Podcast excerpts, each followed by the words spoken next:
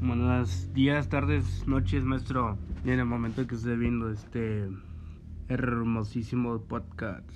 Bueno, en estos momentos le voy a estar platicando sobre la independencia de México entre 1810 y 1821. Bueno, vamos a hablar sobre cómo empieza. Bueno, en la madrugada del 16 de septiembre de 1810, cuando el padre Miguel Hidalgo da el llamado grito de dolores y termina el 27 de septiembre de 1821, con la entrada triunfal del ejército trigarante encabezado por Agustín Iturbide y Vicente Guerrero a una jubilosa Ciudad de México. ¿Cuál era el objetivo principal de ese movimiento? Bueno, y principalmente era liberar a nuestros territorios del yugo español y que en cada, cada rincón de la colonia se olvidase por completo el concepto de virreinato. Bueno, em, ahorita vamos a hablar sobre la... Vamos a platicar sobre los personajes de esta independencia de México que es esta José María Morelos y Pavón. Este va de principios de 1811 hasta la toma del fuerte de Santiago en Acapulco. Durante este tiempo, los insurgentes anotaron varios triunfos, siendo los más sonados los obtenidos en las regiones del centro, en Cautra, Morelos, donde llegaban a romper un importante cerco, y en el sur en Acapulco y Chilpancingo, en Guerrero. Bueno, ya que sabemos un poquito de esto, vamos a hablar sobre el general Félix María Calleja. Este mm, general em, bueno, con la muerte del siervo de la nación fusilado en Ecatepec, en el Estado de México, se crea un gran vacío que en el mando del grupo insurgente y los realistas aprovechando esta situación al mando del terrible general Félix María Calleja, que logran rehacerse y recuperar la ofensiva. En esas etapas se rinde el último reducto importante insurgente y técnicamente los leales a la corona que han ganado la, la guerra. Solo unas partidas con la, como la que comandaba Vicente Guerrero en el sur siguieron en pie de lucha. Bueno, Ahora vamos a hablar sobre Agustín de Iturbide. En la cuarta etapa de la independencia, esto transcurre el 24 de febrero de 1821 hasta el 27 de septiembre de ese mismo año, cuando el ejército trigarante, al mando de ex realista Agustín de Iturbide, entra triunfal junto con Vicente Guerrero a la Ciudad de México. El contingente compuesto por los soldados del general Iturbide, ya convertidos y los insurgentes que aún quedaban, avanzó por la actual calle de Madero en el centro histórico de Ciudad de México hasta alcanzar la popular plancha de Zócalo. Con este pasaje terminó formalmente la lucha por la independencia de México. Bueno, mm, podemos buscar la calle, pero yo no la he visto, la verdad la vamos a ver. Se llama Calle de Madero en el centro histórico. Vamos a buscar Calle Madero en el centro histórico. En la Ciudad de México.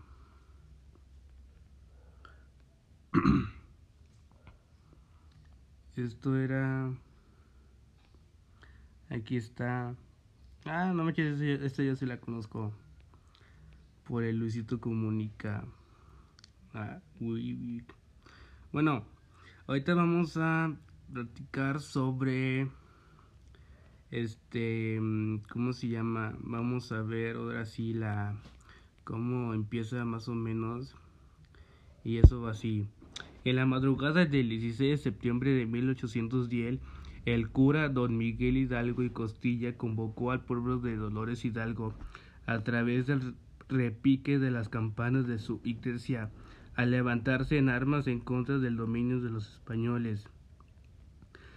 Em, en la madrugada del 6 de septiembre de 1810, cuando el padre Miguel Hidalgo da el llamado grito de dolores y termina el 27 de septiembre de 1821, 11 años después con la entrada triunfal del ejército trigarante, encabezado por Agustín Iturbide y Vicente Guerrero. Quiera liberar nuestro territorio. Ah, ok. Em, bueno, vamos a hablar sobre la campana de Dolores.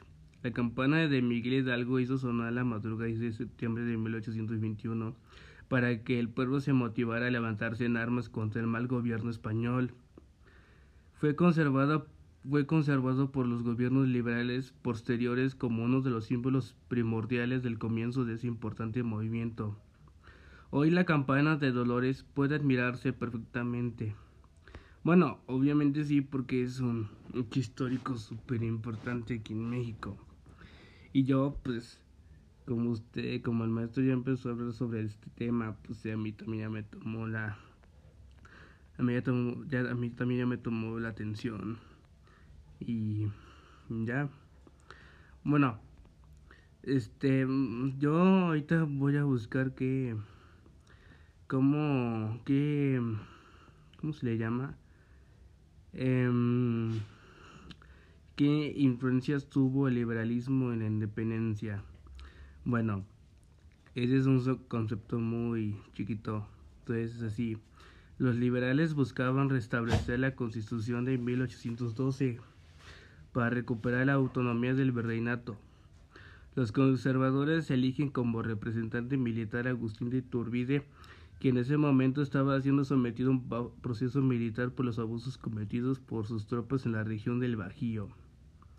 Bueno, el Partido Liberal promulgó la Constitución Federal en 1857, que junto con el Plan de Ayutra 1854 y otras reformas liberales polarizó la sociedad mexicana hasta derribar en la guerra de reforma 1857-1861. La segunda intervención francesa en México 1862-1867 y el segundo imperio mexicano 1863-1867. Bueno, maestro, ahorita en un momento voy a hablar sobre el tema del de la ¿cómo se llama? del siguiente tema que usted que encargó. Y bueno, espero que hayan entendido a mi hermoso podcast. Y bueno, nos vemos para el próximo episodio.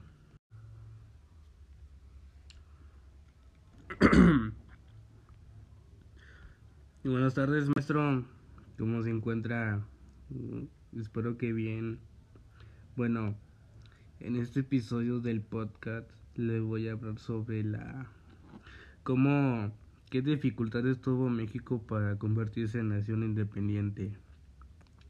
Bueno, para empezar, la Revolución Mexicana se inició el 20 de noviembre de 1910 porque el entonces dictador Porfirio Díaz declara estar cansado de ejercer el poder y Francisco y Madero se postula siendo su candidatura muy acogida, lo que dio lugar a que los partidos partidarios de Porfirio Díaz lo obligan a continuar y Madero es encarcelado días antes de la elección. Al recuperar su libertad, Francisco y Madero se refugió en los Estados Unidos, promulga el plan de San Luis y convoca al pueblo a iniciar la revolución. Ese día 20 de noviembre de 1910, el levantamiento dio inicio a una guerra civil contra el latifundio y la prolongada dictadura de Porfirio Díaz que duró más de 10 años.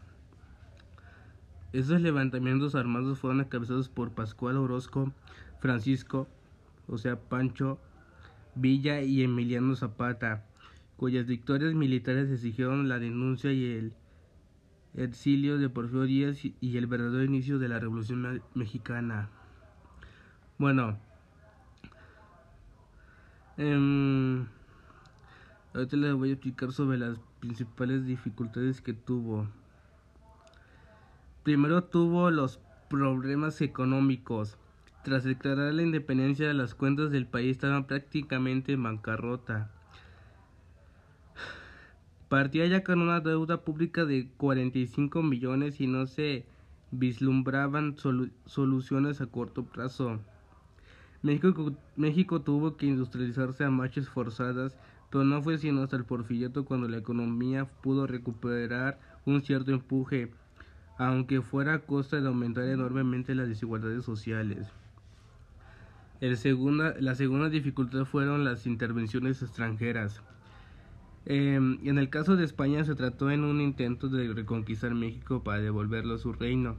Así una potente flota naval llegó a las costas de Veracruz en 1829. La relación del ejército mexicano detuvo su intento y después Francia por su parte atacó México en 1838 por motivos económicos cuando es la llamada Guerra de los Pasteles que duró hasta marzo de 1839. Yo también podía hablar sobre las guerras de los pasteles, pero ya sería otro tema derivado, derivado del que estoy hablando sobre ahorita.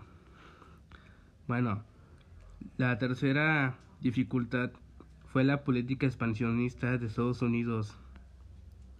El presidente Monroe había declarado que su país debía ser el hegemónico, hegemónico en el continente era la llamada doctrina del destino manifiesto, con su América para los americanos los del norte.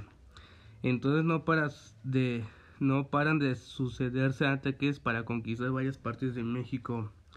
Finalmente, en 1845 consiguen hacerse con el territorio de Texas y años después, en 1848, México tiene que ceder al gigante del norte nada más que menos que Uf, 2.263.863 kilómetros cuadrados, correspondientes a Texas, Nuevo México y California.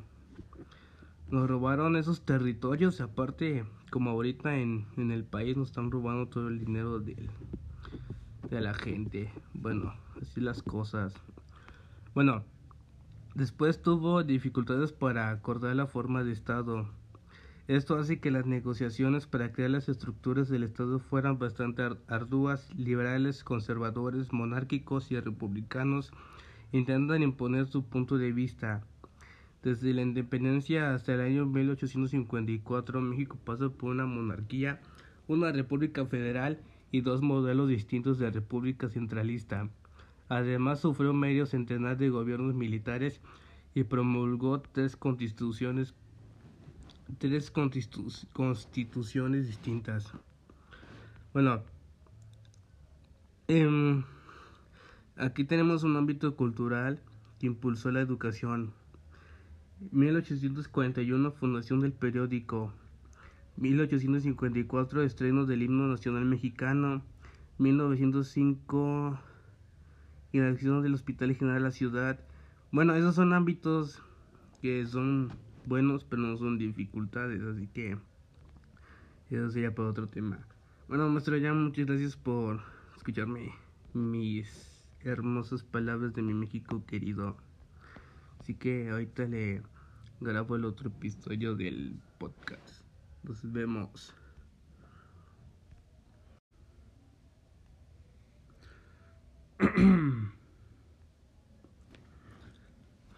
Buenas tardes querido maestro, ¿cómo se encuentra? Espero que muy bien. Bueno, en esta ocasión me toca hablar sobre las causas y consecuencias de las intervenciones extranjeras en México. Bueno, bueno, empezamos. Las intervenciones extranjeras en México comenzaron cuando la nación alcanzó su independencia a raíz de desacuerdos que se generaron como consecuencia de alianzas comerciales con otros países. La intervención extranjera se define como la acción de negar o sobrepasar la soberanía de un Estado independiente, con la intención de forzarlo a tomar medidas, acuerdos o conductas distintas a su visión particular. México sufrió la intervención de quienes eran sus aliados, lo que causó persecuciones en la autonomía, la seguridad, el comercio, ciudadanía, alimentación, los recursos, las relaciones internacionales y en todo el sector público. Luego de lograr la independencia, los gobernantes de México buscaban lograr lograr estima internacional por parte de los principales países del, del momento. La vía más propicia para obtener el reconocimiento de los estados con mayor crecimiento de la época, tales como Francia, Inglaterra, Estados Unidos, España y el Vaticano, era formalizar alianzas comerciales. El Estado mexicano respondió de forma responsable, pero se enfrentó a precisiones diversas en las primeras tres décadas de su independencia. Estados Unidos intervino, intervino el país militarmente y ejecutó anexiones al territorio e Inglaterra intervino con presión financiera y diplomática. Bueno, el crecimiento del capitalismo en los últimos años del siglo XIX generó que los países de mayor desarrollo expandieran su supremacía para tomar las riquezas de materia prima de Asia, África y Latinoamérica. En ese entonces, las principales intervenciones extranjeras en México fue la intervención de Inglaterra. Inglaterra tenía colonias prósperas en el continente asiático y africano tenía la marina de guerra más grande y armada del mundo. Esta nación decidió establecer vínculos de comercio con México por su riqueza mineral, especialmente por la plata y por las oportunidades de expansión dentro del país para llevar a cabo la producción manufacturera inglesa. Em, desde 1826, cuando la relación entre ambos países se formalizó, otros países de Europa mostraron interés en México en varios sectores eh, acuerdos diplomáticos, comerciales y artísticos. Bueno, la segunda intervención fue de España. Eh, a inicios del año 1827, el fraile Joaquín Arenas dirigió una conspiración para destituir al gobierno de México del poder de restablecer la soberanía de España, que no tuvo efecto porque sus tropas fueron derrotadas. Eh, el monarca Fernando VII no quiso aceptar la pérdida de la colonia más rica de España, así que no fue hasta su muerte que el gobierno español pudo reconocer la independencia de México. Eh, en 1836 México y España firmaron el Tratado de Paz y Amistad. Luego la tercera intervención de Francia. México hizo muchos intentos para que Francia otorgara su reconocimiento de independencia que no se dio sino hasta en 1830 por causa de las alianzas comerciales que se establecieron entre las dos naciones. Aunque formar esas relaciones con la segunda potencia de Europa eran asuntos de riesgo, México acordó con Francia dos tratados de comercio, uno en 1827 y otro en 1831, pero ninguno fue ratificado por el Congreso de México. Eh, la propuesta de, Faudis fue aprobada por el gobierno de Santana, pero el Congreso de México la rechazó. A causa de esa revocación, el ministro empleó varios testimonios de franceses para acusar al gobierno de México de daños a sus comercios como estrategia para ejercer presión y obtener un trato, tratado de libre comercio. Eh, en 1839 inició la llamada Guerra de los Pasteles, la primera intervención de Francia. Ambos países comenzaron las negociaciones para arreglar los desacuerdos económicos y firmaron un tratado de paz. Em, Francia intervino por segunda vez en México invadiendo militarmente la nación por el segundo imperio francés que recibía apoyo de Francia y Gran Bretaña. Bueno, la cuarta intervención de Estados Unidos fue numerosos aspectos. Ah, no. Eh, esa situación dio como resultado la separación de Texas en 1836 de los Estados Unidos de México y que se anexiaría, anexionara a Estados Unidos de América 10 años después. En vista de la determinación cultural y social de Texas, el gobierno mexicano fue tolerante con las necesidades de los tejanos, pero aún así Texas declaró su independencia en 1836. El Congreso estadounidense ratificó la integración de Texas y exigió al gobierno mexicano que le fuera otorgado el estado de Coahuila, además de ejercer diferentes acciones para obligarlos a vender California y Nuevo México. Luego fue la quinta, que fue la Guerra de México-Estados Unidos. Esta guerra se ha considerado como una de las más injustas de la historia, tuvo lugar desde 1846 hasta 1848, cuando Estados Unidos interesado en tomar el territorio del norte de México y ejerciendo fuertes presiones diplomáticas, México se decidió a no aceptar la solicitud y mantener sus tierras. Pero en 1846 el presidente estadounidense James Polk, Polk dio la orden de llegar al territorio mexicano con sus tropas para intimidar y declarar la guerra a mediados de dicho año.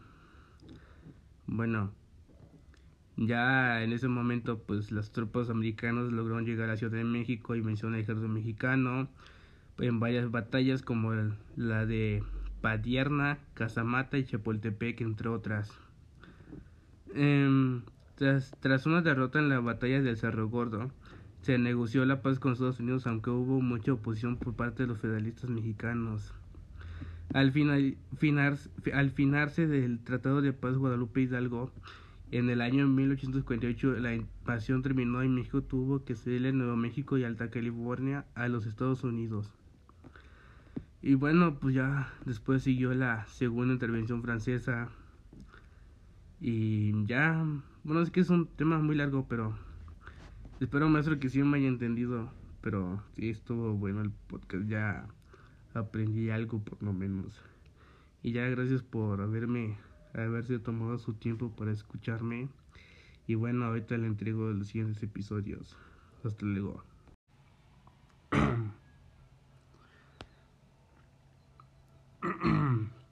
Buenas tardes, maestro. ¿Cómo se encuentra?